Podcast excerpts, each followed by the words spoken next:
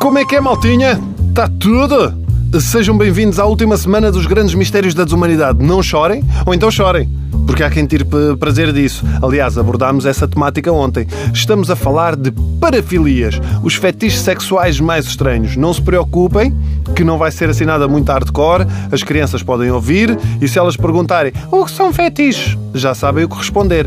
Pergunta à tua avó. Hoje, por exemplo, vamos falar de espectrofilia. Alguém sabe o que é? Hum? Espectrofilia? Hum? Vai, eu dou uns segundinhos para pensarem. Hum? Ok, pronto. Eu digo, a espectrofilia há sempre alguém a dizer ah, isso é uma atração sexual por luzes. Faz algum sentido, espectro de luz e tal, tipo as corujas que ficam encadeadas com, com os olhos muito abertos. Oh! Mas não é. Há sempre também quem diga que pode ser espectoração. Também não é, que isso era só nojento. Mas vai na volta, há por aí alguém que, que se excite com mucosas entupidas e verdinhas. Espectrofilia existe, está documentado nos anais da ciência. Ok, não era a melhor expressão para esta temática. Bom, mas a espectrofilia envolve pessoas que têm uma fixação por fantasmas. Ou seja, pessoas que gostavam de ter um relacionamento íntimo com um fantasma ou espírito. Eu já fiz isto. Nos meus tempos de engate, conheci uma miúda, íamos para o bem bom e depois ele desaparecia. Ah, onde é que ele foi? É um fantasma.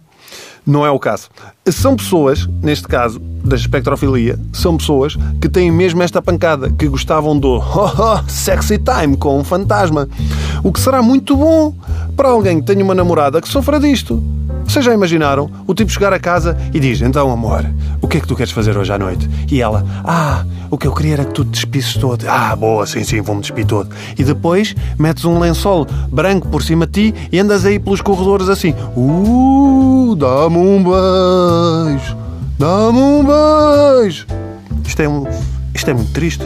A cantora norte-americana Kesha diz que já teve um par de experiências abusadas com um fantasma. Conta ela, isto é verdade Conta ela que nos tempos em que vivia numa casa de campo, diz que sentia uma energia e uma presença estranha e que a coisa acabou por evoluir para algo mais forte e que demorou algum tempo até isto acontecer. Isso é normal, não é?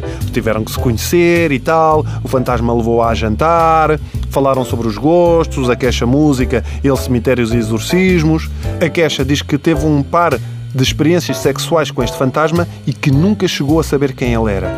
Epá, os espíritos são sempre iguais, pá. Usam e abusam das pessoas e depois encontram alguém melhor e vão à vida deles, não é? Incrível. Olha, se calhar agora está com a Alexandra Solnado.